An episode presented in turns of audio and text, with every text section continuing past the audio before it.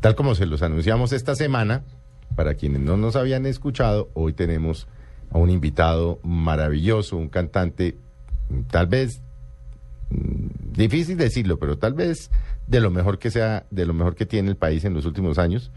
Y es un placer tener a Juan Carlos, María Juliana.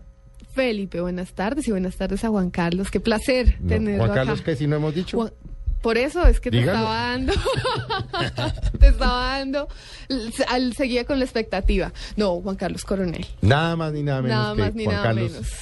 que hace más, poco más de dos semanas, tres semanas, nos, nos dio la primicia a Blue Radio y por eso le dijimos, cuando venga, denos ahora sí a nosotros el placer y la, la- el gozo de tenerlo. Bueno, ¿qué hubo, Juan Carlos? Mi querido Felipe, mi querida María Juliana, qué honor y privilegio. queridos oyentes, Y mis queridos oyentes, por supuesto, nos escuchan en to- toda Colombia y el mundo entero. Yo sé que están conectados y para mí es un enorme privilegio compartir con todos ustedes. Y, y con esa presentación que me han hecho ya me puedo graduar. No, no, no, usted se gradúa, ya se graduó. ya se graduó. Bueno, Juan Carlos, hablemos de este nuevo disco. Este es un disco, este es un disco con canciones de Sinatra, de Ben. Bueno, háblenos de su nuevo disco usted. Sí, ¿quién, lenguaje. me- quién mejor que usted para decirnos qué es el disco, por qué llegó, qué, por qué quería grabar este disco, por qué salirse de la salsa o, bueno, el bolero tradicional de José José, que tal vez fue la última producción suya. ¿Y cómo lo hizo? Lenguaje universal. programa, mira, ahí dice las Aquí tres tengo lo que tengo es tiempo. Lenguaje universal le hemos eh, denominado a este álbum que no es más este, que una recopilación de estándares norteamericanos, de canciones norteamericanas que son clásicos de clásicos, canciones con reconocimiento mundial, pero que yo eh, con mucha humildad, con mucho amor y con, eh, con mucha eh, respeto, con mucho respeto he querido llevar con mi voz en un lenguaje que nos permita acercarnos mucho más, que nos permitamos comunicarnos más y sobre todo entablar esa relación corazón-corazón de lo norteamericano con lo latino. Por eso quise cantar el disco completamente en español y todas mis versiones eh, producidas, hechas y realizadas por el maestro Jorge Calandrelli, hoy por, hoy por hoy el mejor productor que tiene los Estados Unidos en esta materia.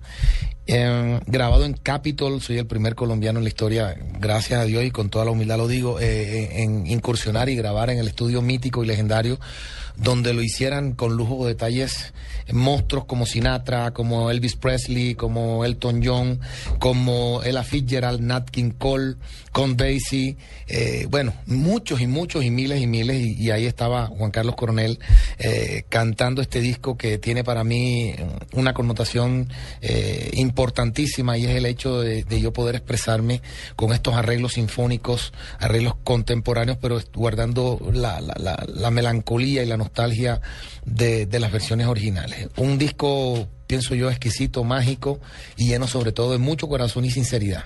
Bueno, arranquemos con alguna. ¿Cuál, cuál, cuál de las canciones que tiene usted ahí la, la podemos ir poniendo de fondo y yo le voy Claro, preguntando? para deleitarnos mientras Todo. escuchamos la historia. Bueno, vamos a arrancar con la canción, la canción que, que, que la hemos cogido como, la- como bandera para la promoción. Es una canción clásica de, de Frank Sinatra que grabara más o menos en el año 1966. Es la primera versión que se hace la española en el mundo. La estoy haciendo yo. Ah, ¿no eh, había versión en español? No, no, no. Hay, es la, hay Strangers versión, hay creo que una versión en italiano, pero pare de contar y todas siempre las hizo Sinatra. Eh, y Strangers in the Night, que la, la traducción la hizo Claudia Brand, otra gran productora que forma parte, en este en el disco este formó parte del equipo del maestro Jorge Calandrelli. Eh, se llama En la Oscuridad. Es la primera canción que, que tiene a todo el mundo preguntándonos y queriendo comprar el disco. Se llama En la Oscuridad y es Muy Strangers in the Night. bonita, divina. salvo en tu mirar, me iba invitando algo al suspirar, me iba llamando ni una estrella igual, brillaba más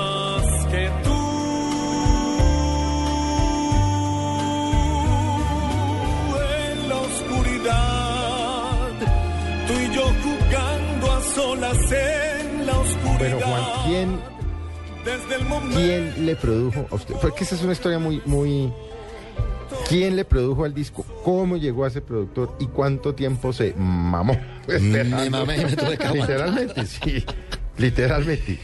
Este disco es un proceso bastante largo, dispendioso por momentos porque uno se impacienta, pero con todo lo hiperactivo y lo ansioso que soy yo, respiré tranquilo y busqué los medios para, para cristalizar este sueño aplazado que tenía por casi décadas, más de 20 años. Digo, algún día quiero cantar y yo quiero cantar como Sinatra y quiero cantar esa música. Y me tocó esperar por cosas de la vida, porque soy un cantante romántico, soy un, un, un, un, bolerista baladista que canta música tropical por accidente. Yo llego a la música tropical a los 14 años y grabo ¿Cómo- con cómo Fruque llega? ¿Cómo Susteso. llega? ¿Cómo llega? Me lleva a un señor, yo cantaba en Cartagena en un sitio que se llamaba Donde Guido y La Piragua y el Arriero, en los centros nocturnos, y alternaba eso con mis estudios. Y yo cantaba en festivales, etcétera, y toda la vida baladista, bolerista, yo no quería saber ni sabía música tropical. Me dijo un día Wadi Vedrán, un amigo de Cartagena, tengo la oportunidad para que vayas a grabar a Medellín. Yo no le creí, o sea, ir a, ir a, ir a, a un estudio de grabación era como que te, te vamos a llevar a Marte, una No, pues, cosa claro, así. en bares. Imagínate. Y cuando vine a ver un día me muestra un tiquete de Sam, Mm. 1980, por ahí, 81, 80, y evidentemente me lleva, mi mamá me mandó con todas las bendiciones. Y usted cuidado, se le da por droga, usted cuidado. Yo, mi mamá me abría sus ojos así y llego yo a Disco Fuente y el primero que veo es a Fruco. Y para hacerme una prueba me pusieron a cantar música tropical que yo nunca lo había hecho con Afro Sound y terminé grabando con Afro Sound y dije, Fruco, este es el que me va a reemplazar. Se acababa de vincular yo Arroyo y yo soy el primero que entra a reemplazar a yo Arroyo cuando se va de Fruco. Y, y es una historia larguísima, pero bueno, yo vengo con ese Interesante. de venir y, y vengo yo con esa preparación en mi casa, porque en mi casa lo que se escuchaba era Tony Bennett, Sammy Davis Jr., Sinatra, Jorge, eh, ah, Javier Solís, Marco Antonio Muñiz, José José, y yo toda ¿Usted esa edad tiene, Juan información. Carlos? Tren- 48 años cumplidos. Sí, claro, usted es un poquito menor que yo y era lo que, lo que escuchaban los papás uno, Era lo que escuchaban los Claro, papás. Y, tenía, claro, yo tenía- y además claro. que tenía un plus que mi mamá, una bolerista profesional de 40 años de carrera, Porque es que esa voz tuvo Esa- que salir de alguna sí, parte. tenía que salir de ahí, sí, sí, sí. Dios me dio esos genes a través de Sí. mi madre y los heredé y, y- y es el tesoro más grande que he cuidado y por eso esto también es como un culto a mi mamá y a mi papá, que era lo que escuchaba. Entonces, yo aprendí a cantar con esto. Me preparé de manera empírica, luego a lo de, cuando tuve ya uso de razón que tenía que mejorar mi canto, a los 15 años comencé a ser un autodidacta del canto.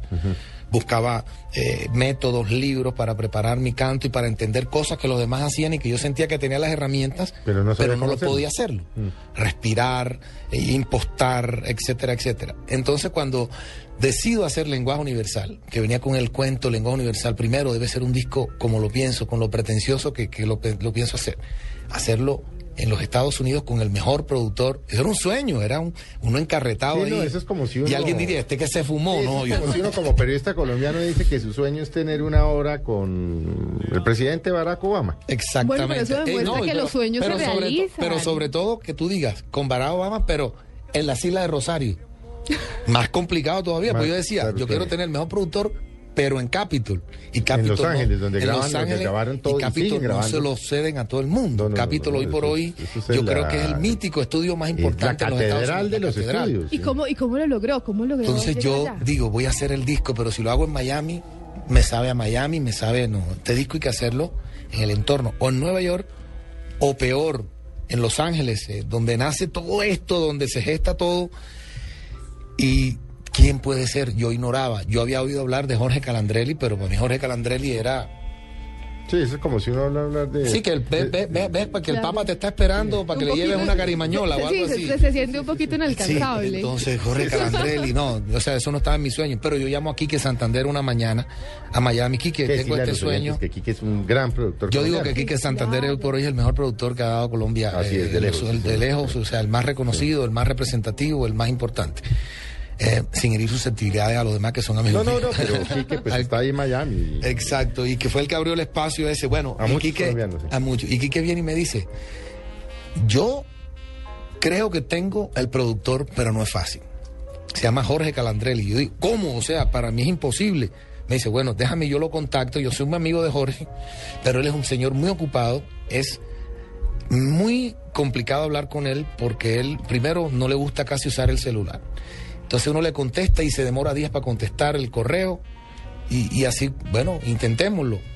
Él le escribe a Jorge y me dijo, eh, yo te, te mantendré informado. A los tres días recibo un correo de, de, de Quique que me dice, hablé con Jorge y me dijo que le escribas la próxima semana a este correo. Bueno, ya hay algo.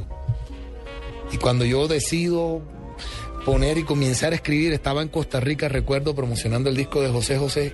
Cuando recibo el correo, yo comienzo a escribir el correo, pero dice, no, me mandas el correo la próxima semana. Y se lo mandé de una vez, le mandé el correo, la de Dios. Y Calandrelli se demoró como 15 días en responderme el correo. Mira ya, o sea, Hola Juan Carlos, eh, Quique me habló de ti, este, sería rico conocernos, pero en este momento tengo la agenda complicada, estoy grabando, voy a Londres a grabar con la London Symphony, el disco de Tony Bennett, etcétera, no puedo atenderte, este, tengo una cita más o menos como para dentro de siete meses, siete meses. Y fueron siete meses que donde yo busqué repertorio y me, me fui a promocionar y se pasaron volando. A los siete meses, ocho meses, algo así, yo comienzo a escribirle al maestro. Me dijo, no, estoy muy pendiente, te sirve tal día en la ciudad de Los Ángeles, en tal lugar, de seis de la tarde a seis y media de la tarde te puedo atender. O sea, media hora yo cruzar Pero, la- pues, cruzar eh, todos los Estados Papa. Unidos, sí, Sí, llego claro. y llego yo a, a- a la cita con mi manager a la media hora que nos había concedido Calandrelli, al lugar que se llama Crepes, en, creo que en Sunset Boulevard, algo así. Llegamos desde las 5, una hora antes, hora y pico, hora y media, hora, y- hora en punto, hora en punto antes. Y estábamos solo en el restaurante y no aparece, y cinco y media no aparece, seis de la tarde no aparece, seis y pico no aparece. Y mi manager entró al baño y cuando entró al baño, allá hay un señor, como que tiene rato, está ahí. Vamos a ver que Calandrelli estaba, había llegado primero que nosotros. Maestro, hombre, estoy aquí, me vine antes porque yo estoy a tres horas de aquí de Los Ángeles y me trajeron y todo. Bueno, maestro, qué pena que estamos nosotros, llegamos puntual, pero estamos afuera tranquilos, todo.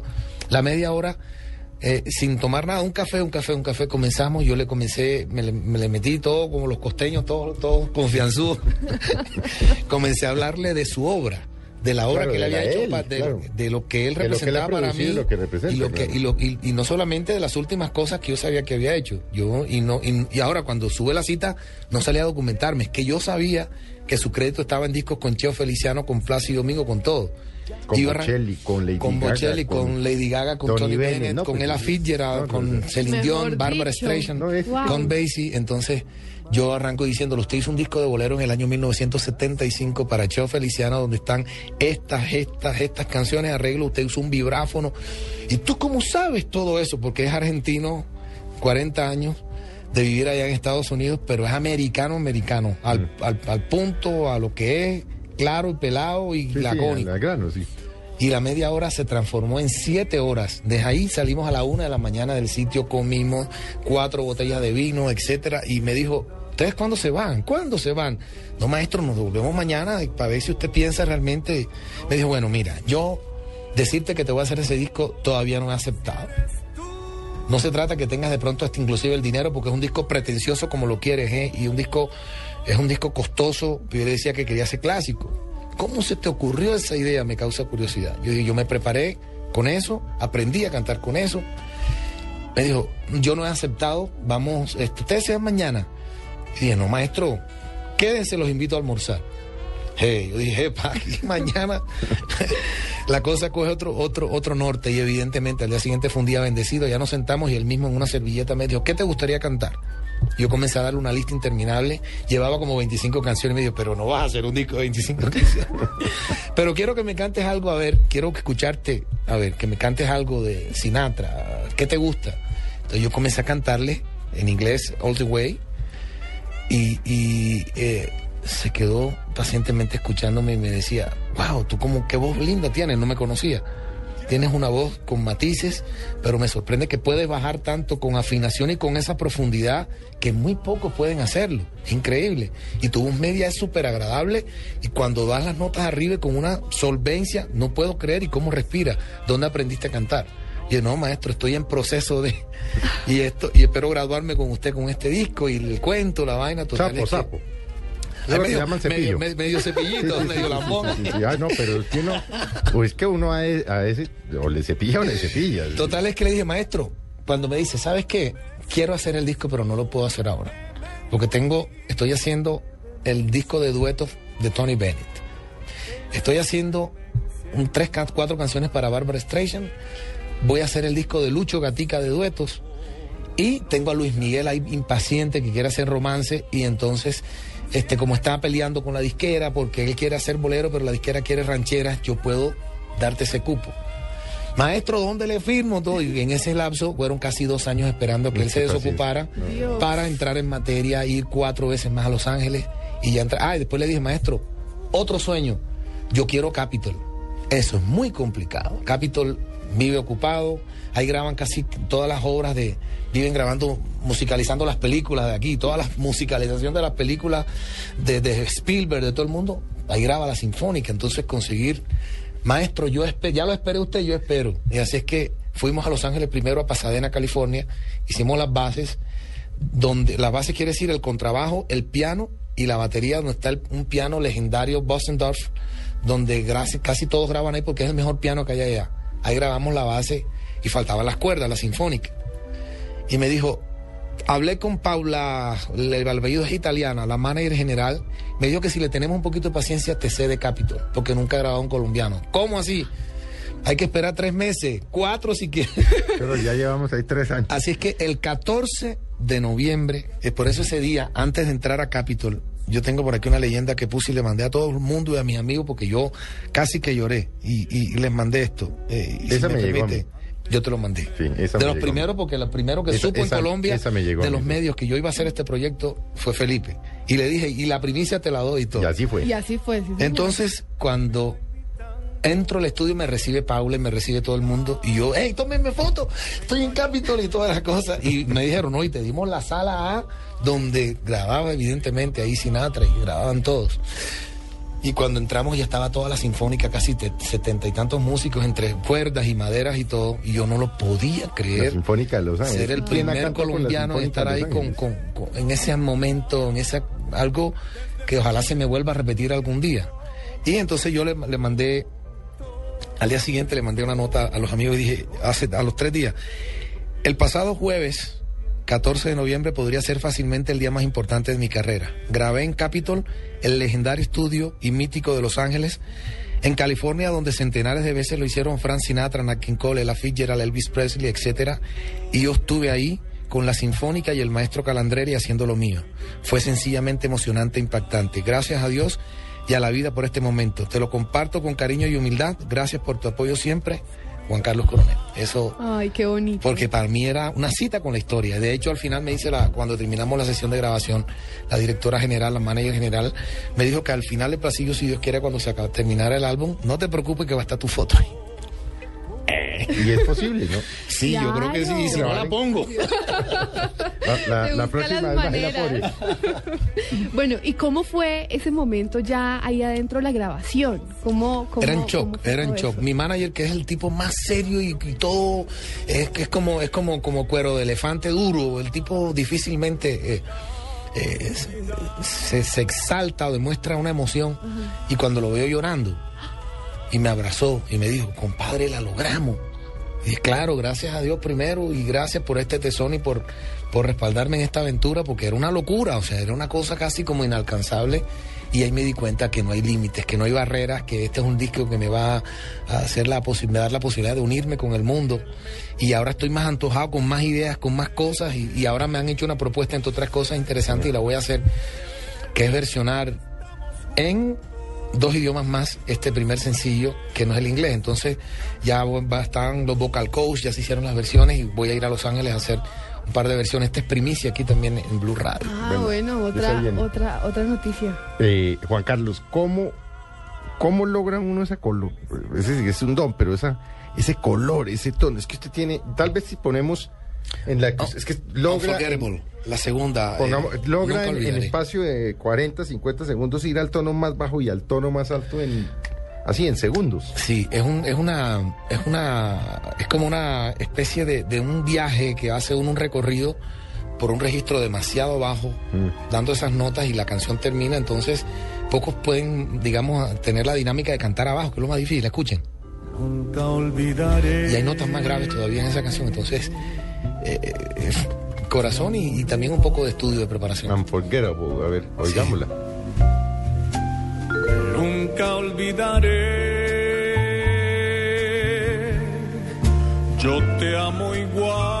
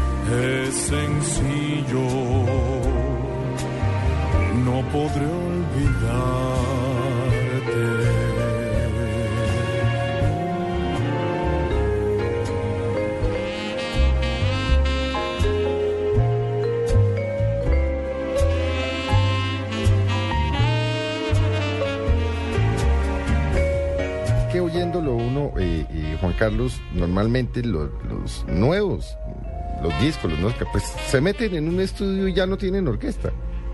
Sí, eso es lo que es sorprendente, o sea, todo lo tienen en unos computadores y en Sí, unas o eh, pistas o en unas así. cosas y no. ¿Quiénes estaban tocando en la sinfónica con usted? Porque es que esto no lo logra una máquina. Sí, no, esto es completamente acústico, de la misma forma como se grababa en los 50, 60, 70, que el, el análogo era el sonido que reinaba y era la herramienta que hoy por hoy añoramos todo, porque lo digital es muy sim, muy limpio, es muy es estético y se, se pierde la magia y se pierde sobre todo eso, esa, esos, como decimos nosotros, esos armónicos que dan los instrumentos, el violín, etcétera. Y en Capitol todo es completamente orgánico. De hecho, la microfonería es casi la misma de los años 50, 60 con algunas renovaciones, pero son los mismos micrófonos antiguos Telefunken y todo se graba de manera acústica. Entonces, se, se graba el momento, la captura. Esto no es que hoy voy a programar y mañana pues, esto virtual. No, todo es completamente acústico, tocado en vivo.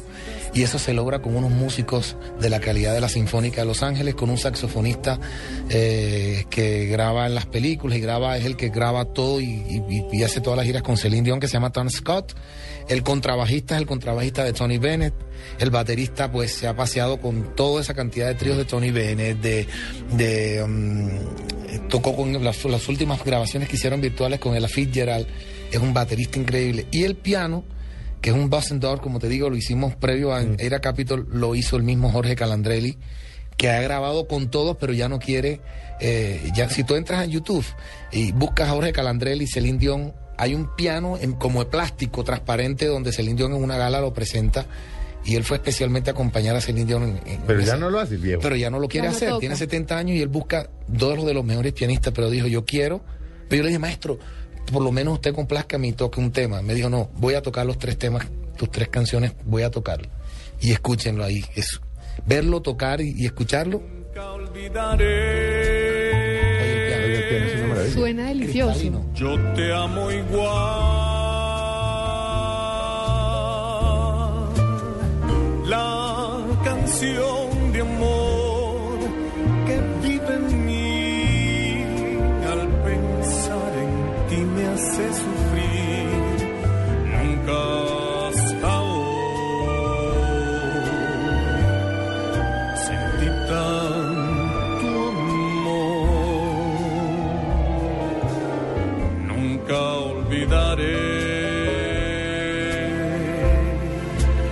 en donde estés y por siempre aquí te esperaré